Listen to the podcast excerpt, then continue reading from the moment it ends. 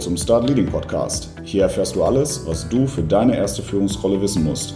Regelmäßig bekommst du hier wertvolle Tipps und Tricks von mir für deine erste Aufgabe als Führungskraft mit Erfahrungen aus der Praxis. Ich freue mich, dass du heute eingeschaltet hast. Mein Name ist Alex und jetzt geht's los. Heute spreche ich mit dir über das Thema Entwicklungspläne, warum sie wichtig sind, wie der Aufbau sein kann und warum. Und am Ende gebe ich dir noch einen ganz persönlichen Tipp. Wenn ich mich mit Freunden und Kollegen über das Thema unterhalte, wirkt es oft so, als sei das ein Thema, was in den Unternehmen oftmals sehr stiefmütterlich behandelt wird. Dabei sind Entwicklungspläne wichtig für deine langfristige Strategie und für die Motivation im Team. Aber eins nach dem anderen. Zunächst einmal die Frage, warum sind Entwicklungspläne überhaupt wichtig? Hierzu gibt es aus meiner Sicht zwei wesentliche Gründe. Das Offensichtlichste ist natürlich, dass du dafür sorgst, dass du deinen Mitarbeitern damit eine Perspektive gibst. Sie gehen motivierter an ihre Aufgaben, weil sie wissen, dass sie die Chance haben, basierend auf dem, was sie tun, sich weiterzuentwickeln. Damit kann sowohl die Entwicklung bestimmter Skills gemeint sein, aber natürlich auch die klassische Weiterentwicklung in die nächsthöhere Rolle oder für mehr Gehalt zum Beispiel. Du gibst ihnen damit einen Zweck oder wie man heutzutage auch neudeutsch sagt, Purpose. Hier gibt es aber auch Ausnahmen. Es gibt auch Mitarbeiter, die so sehr von ihrer Entwicklung überzeugt sind, dass sie meinen, die Entwicklung in die nächste Ebene wäre selbstverständlich und müsste einfach so kommen. Wenn das der Fall ist, solltest du in der ein oder anderen Gesprächsrunde versuchen, die Gründe für diese Ansichten zu verstehen und darauf entsprechend einzugehen. Es ist wichtig, in einem solchen Fall ein gleiches Verständnis zu generieren. Ein Missverständnis kann ganz schnell in eine negative Gefühlslage drehen und schlimmsten Fall sogar dazu führen, dass es äh, Gerüchte gibt, du würdest grundsätzlich keine Mitarbeiter entwickeln oder sowas. Es gibt aber auch einen zweiten Grund, der bei Entwicklungsplänen gerne mal übersehen wird. Entwicklungspläne bedeuten, klar, Arbeit für dich, aber wenn du es richtig anstellst, am Ende gar nicht mal so viel für dich, aber einige Arbeit für den Mitarbeiter.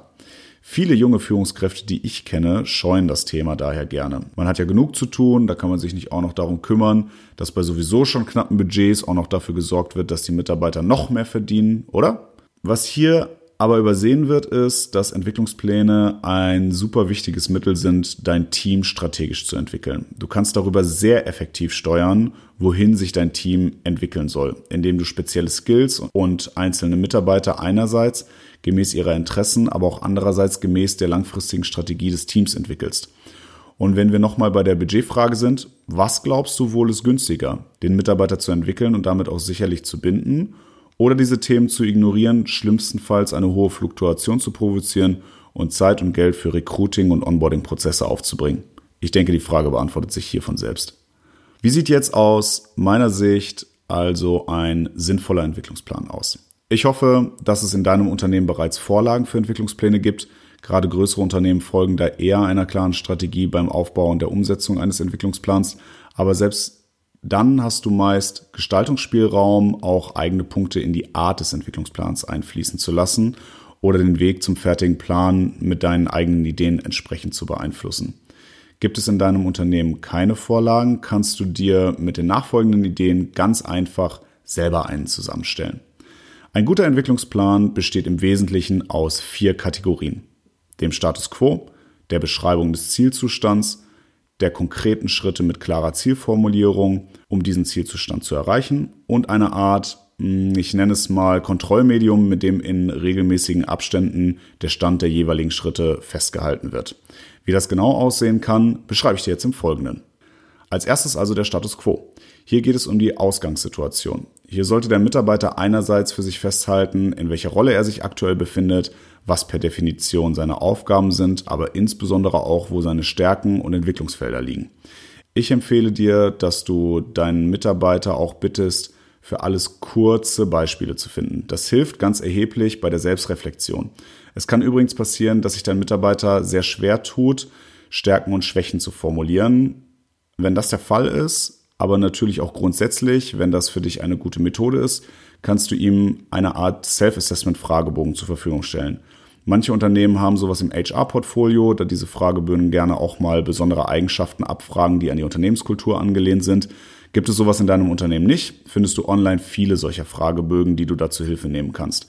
Google hier zum Beispiel mal nach Self-Assessment-Fragebogen zum Beispiel. So etwas kannst du deinem Mitarbeiter dann zur Verfügung stellen und bitte ihn dann, sich das einmal selber für sich zu beantworten. Was auch sehr gut ist, ist, wenn er das Kollegen, ehemaligen Vorgesetzten oder sogar Familienmitgliedern zur Verfügung stellt. Damit bekommt er ein sogenanntes 360-Grad-Feedback seiner Persönlichkeit und tut sich damit eventuell leichter, seine Stärken und Entwicklungsfelder besser einzuschätzen.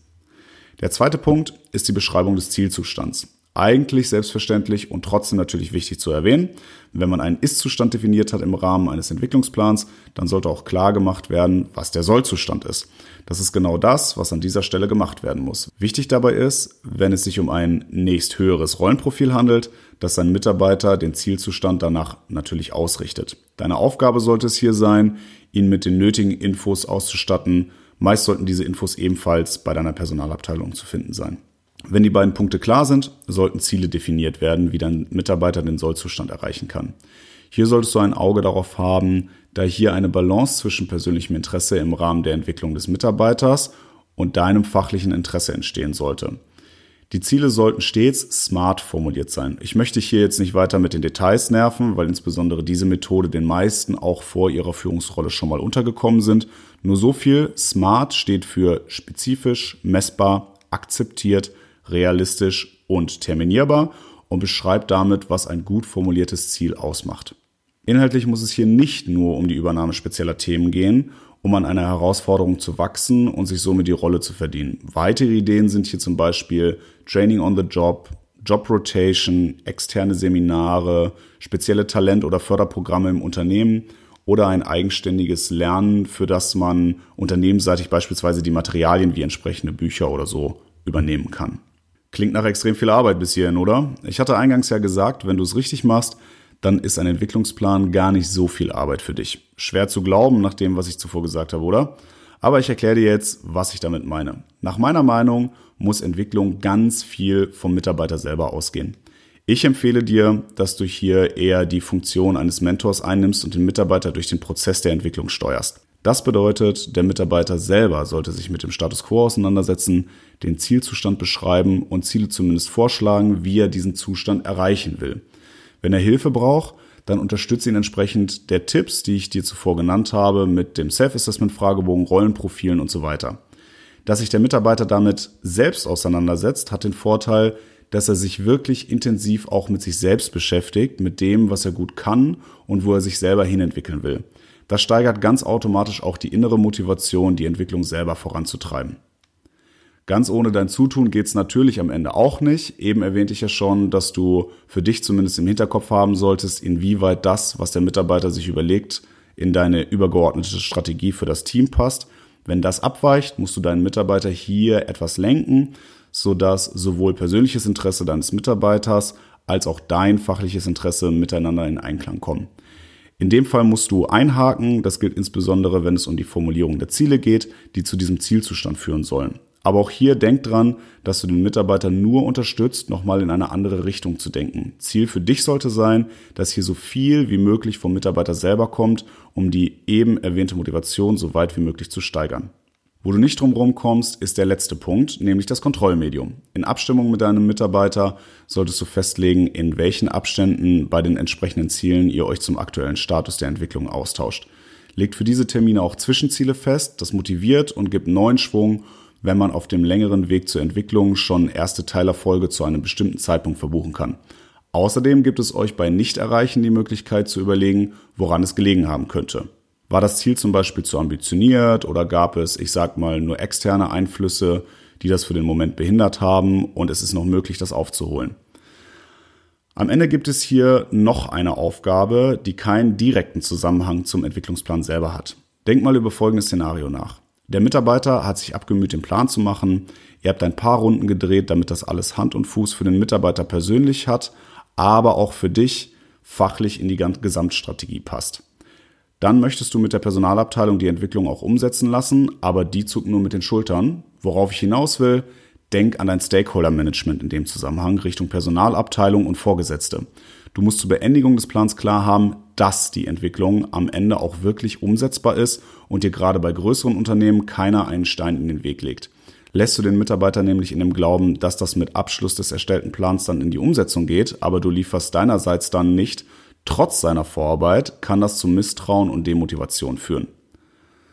Das waren erstmal meine Tipps zum Thema Entwicklungsplan für deine Mitarbeiter. Zum Schluss habe ich dir ja gerade eben am Anfang versprochen, habe ich noch einen Tipp für dich, der dich ganz persönlich betrifft. Und zwar, vergiss deinen eigenen Entwicklungsplan nicht.